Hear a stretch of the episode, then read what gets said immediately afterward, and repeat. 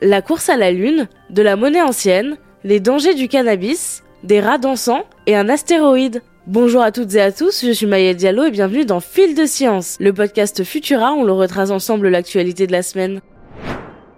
Ça y est, les Américains sont de retour dans la course à la Lune. Le lanceur SLS de la mission Artemis, à bord duquel se trouve le véhicule Orion, a décollé pour une mission de 25 jours jusqu'au 11 décembre. Il s'agit d'un vol sans équipage, permettant d'analyser les capacités d'Orion et les aptitudes de ce transport spatial nouvelle génération. Si tout se passe bien pendant ce vol inaugural, le premier voyage avec équipage serait prévu pour 2024. Cette fois-ci, le véhicule devrait survoler la Lune, mais sans atterrir. Ce lancement réussi ouvre une nouvelle ère, le retour de l'homme sur la Lune dans quelques années.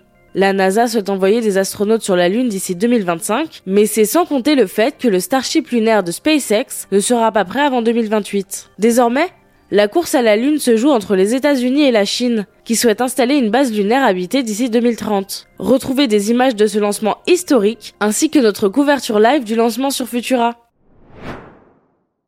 La plus ancienne monnaie d'or d'origine anglaise a été découverte sur le site canadien de Cupid's Cove Plantation et cette pièce pourrait bien remettre en question la date d'arrivée des Britanniques au Canada. En effet, ce quart de noble Henri VI a été fabriqué entre 1422 et 1427, soit avant que les Anglais ne débarquent. Ce n'est pas la première fois que l'on fait une telle découverte, et l'hypothèse la plus plausible serait qu'un colon aurait égaré cette pièce qui était en circulation depuis plusieurs générations. Mais la pièce retrouvée cache encore des mystères. Il n'y a aucune information sur sa provenance, elle n'était visiblement pas en circulation à l'arrivée des Anglais sur le sol canadien. Ce moment de l'histoire reste très flou pour les chercheurs, mais il s'éclaire petit à petit grâce à l'archéologie. Le cannabis serait plus nocif pour les poumons que le tabac. C'est ce qu'affirme une étude publiée dans la revue Radiologie.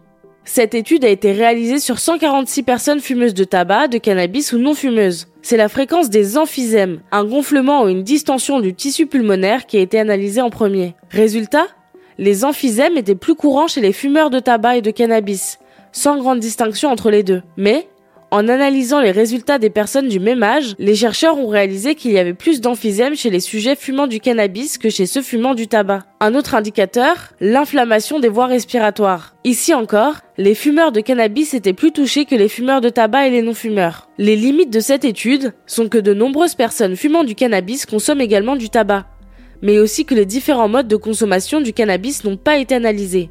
Ainsi, L'étude manque encore de précision et restera malheureusement difficile à affiner, le cannabis étant illégal dans de nombreux pays. Les rats auraient le rythme dans la peau. Une nouvelle étude japonaise révèle que les rongeurs se synchronisent automatiquement avec la musique qu'on leur joue.